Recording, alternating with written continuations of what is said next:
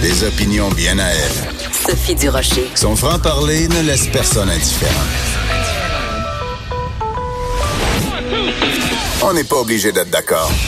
Bonjour tout le monde, c'est Sophie Durocher. Très contente d'être là avec vous aujourd'hui. On est mercredi le 29 janvier 2020. Alors vous le savez, depuis quelques jours, ce qui agite la planète politique au Canada et au Québec en particulier, c'est la question suivante. Est-ce que pour diriger le pays, pour être premier ministre, il faut maîtriser parfaitement les deux langues officielles qui ne sont pas l'anglais et le mandarin, mais qui sont bel et bien l'anglais et le français. Alors la question se pose avec beaucoup d'acuité parce que, bien sûr, euh, très bientôt, en fait, c'est déjà amorcé, c'est la course au leadership, la course à la chefferie du Parti conservateur du Canada. Et un des candidats qui s'est déjà déclaré, qui est déjà dans la course, c'est Peter McKay.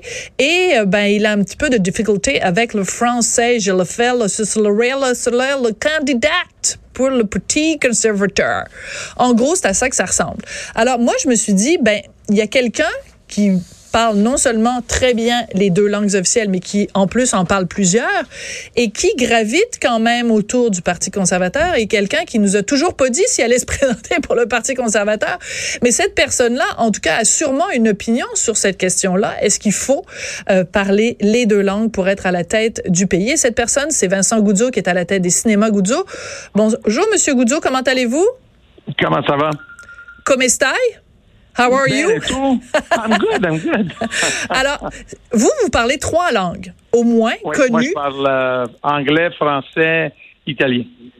Est-ce que pour vous, c'est une condition sine qua non? Est-ce qu'il faut absolument que la personne qui est à la tête du Parti conservateur, donc éventuellement à la tête du pays, doit parler parfaitement les deux langues?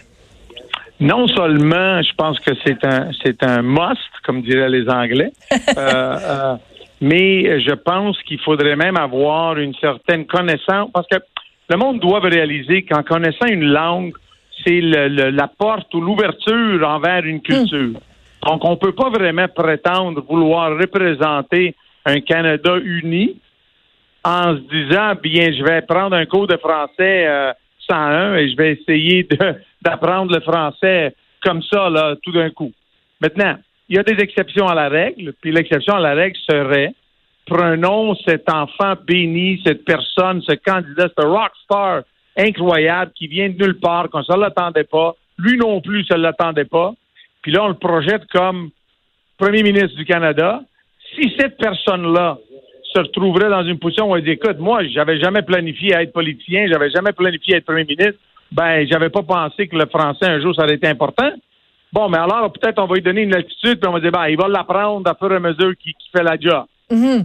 Mais pour quelqu'un comme Peter McKay ou quelqu'un comme Autour, que ça fait 20 ans qu'il gravite dans le milieu, que euh, euh, chacun d'eux a voulu être candidat pour être chef du parti, le fait que ces personnes-là n'ont pas pris le temps, particulièrement dans le cas de M. McKay, qui a eu mm-hmm.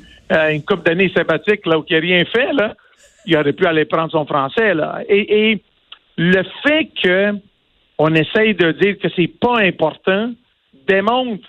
Moi, je vais te dire, là, il y a une raison pourquoi j'ai pas encore répondu. Parce que je sais que tu vas me poser la question, ben mais j'ai pas encore répondu. Ouais. C'est parce que je, dois te dire, pendant beaucoup, beaucoup d'années, j'ai toujours, me suis toujours demandé s'il n'y avait pas un petit peu de ce mépris que les, les Québécois francophones exprimait qu'il ressentait de l'Ouest canadien, si c'était pas un petit peu inventé. Moi, je me disais, écoute, peut-être on a la queue euh, la queue de paille ou on a la queue sensible.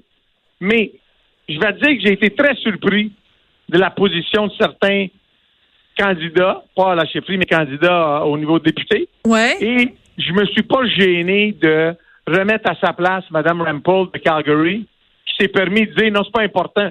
Puis j'ai dit, écoute, si tu as envie de te présenter ton handicap, c'est que tu connais pas le français, ben, déjà, tu as imposé tes règles un petit peu cucu à tout le monde. Tu sais, 3000 signatures là, ça, ça, ça, ça. Maintenant, tu as déjà travaillé sur ça, puis tu as essayé de faire des barrières à l'entrée. Là, si toi, tu as une barrière à l'entrée, c'est pas vrai que tu vas essayer de l'enlever en essayant de dire que c'est pas tellement important que ça. L'autre chose que faut comprendre, il y a à peu près 100 comtés et plus à travers le Canada Ouais. où il y a une présence francophone assez importante qui pourrait faire balancer le vote.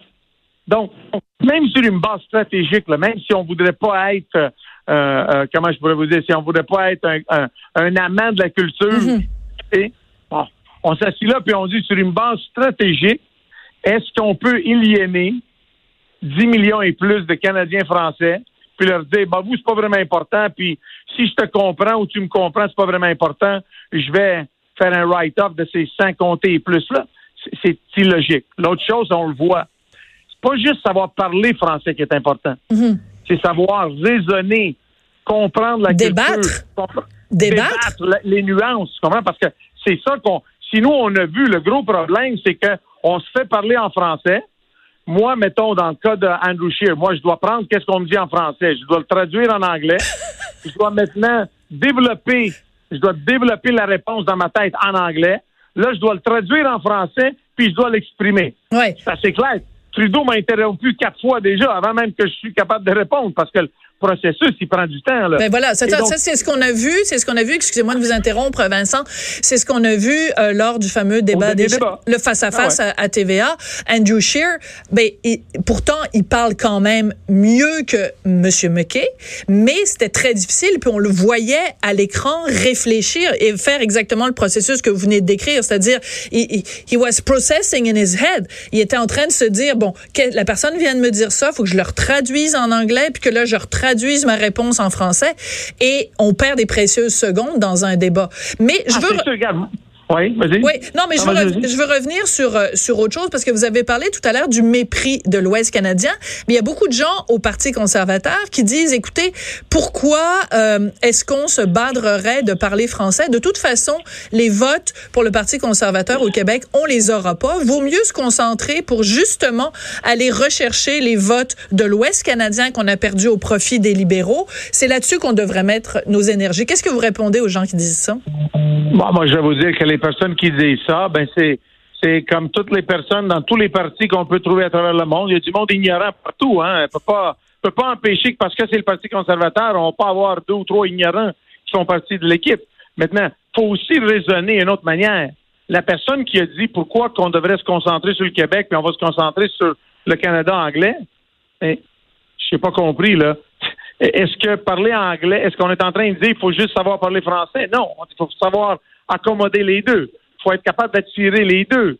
Comprenez? Parce que le problème qu'il y a, c'est que c'est un vrai talent. Je dois vous dire, c'est pas pour me lancer des fleurs dans ce cas-ci, là, mais c'est un vrai talent être capable de parler français, anglais, italien, mais aussi de penser dans ces langues-là. Vous savez que moi, quand je parle à mon père, je raisonne en italien dans mon cerveau, là. Ouais. Avant de répondre à mon père quand j'étais en train de faire un débat, moi puis lui, je suis en train de raisonner les mots en italien dans ma tête. là. Oui, puis c'est on- un talent, on- mais ce talent-là, faut le vouloir. Oui, Parce que mais c'est ça, euh, c'est qu'il faut se dire, c'est que les politiciens qu'on a veulent vraiment nous desservir ou est-ce qu'ils veulent faire rien d'autre qu'avoir la position, là? Parce que papa a eu la position de personne importante qui a cédé le poste à Brian Mulroney. Moi, comme son héritier, je voudrais être premier ministre. Et, voilà, vous faites référence à, vous là? faites référence à Caroline Mulroney? Non, je fais référence à M. McKay. OK. Au contraire, Caroline Mulroney, moi, je pense qu'elle serait une superbe candidate.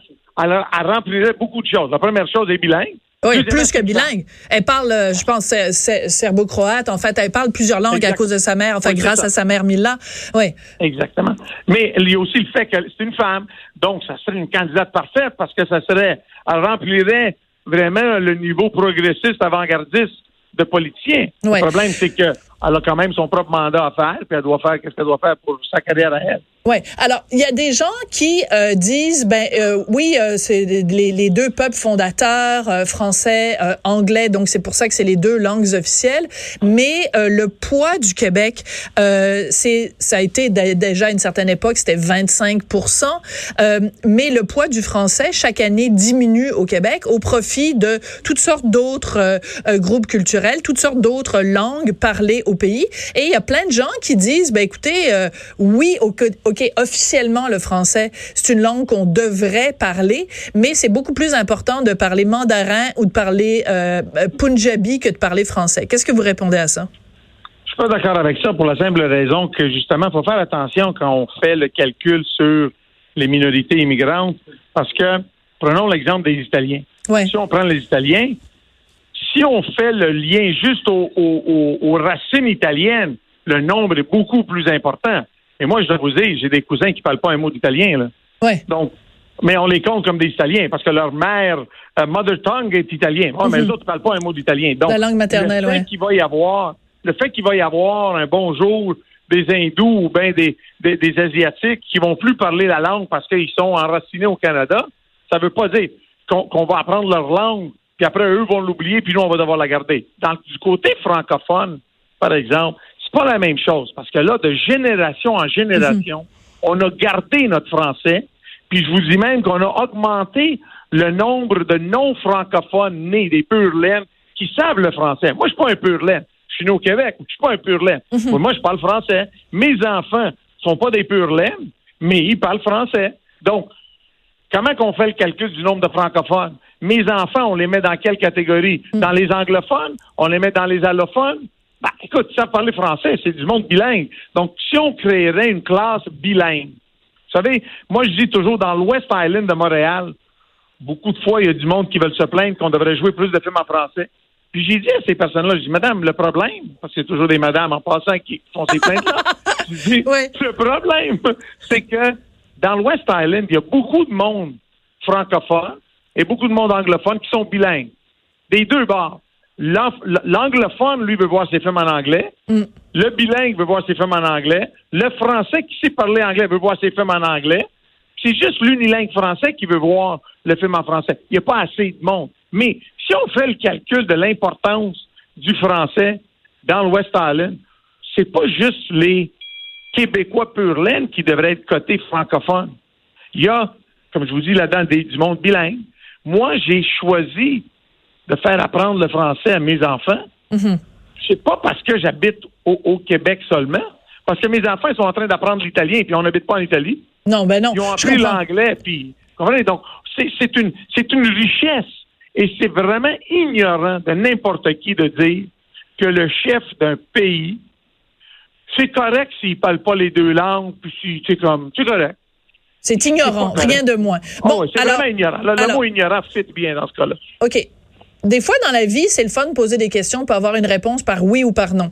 Vincent Goudzo, aujourd'hui, 29 janvier 2020, allez-vous vous présenter à la course à la chefferie du Parti conservateur du Canada? Est-ce que, est-ce que, non, quand même, pas de commentaire, c'est une réponse? Ça marche pas. Non. Il y a, deux possibilités. cochez oui, cochez non je vais te dire comme ça. Je suis à Toronto présentement, en train de visiter des emplacements pour euh, au niveau commerce, mais je suis aussi en train de rencontrer ah? des, des, amis du parti. Ah. Donc. Bon. Ça voudrait dire que M. Gouzeau gravite toujours autour de la discussion. Euh, D'accord. je pense que je pense que il y a une analyse à faire, mais c'est évident là, que si on s'en va vers une course euh, quasi unilingue, parce que juste pour te dire une blague, je, vais faire, je, vais en faire une blague. J'étais en train de parler à un membre influent du parti euh, à Montréal l'autre jour, puis j'ai dit ça va être le fun le débat québécois ou le débat français si je me présente à la course. Il dit comment ça? Ben, moi, je vais me mettre là, dans le milieu, puis je vais avoir des cue cards.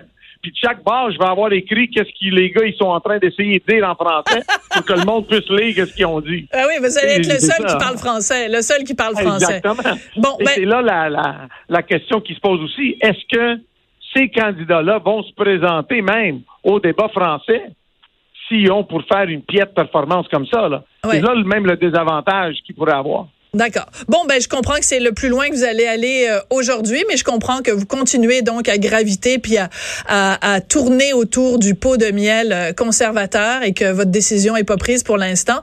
Euh, grazie mille, merci beaucoup, thank you very much. Arrivederci. Arrivederci. Ciao, ciao. Donc c'était Vincent Guzzo, euh, donc à la tête des cinémas Guzzo qui réagissait. Donc toute cette polémique, faut-il ou non parler fluentement bilingue pour être à la tête de ce beau pays?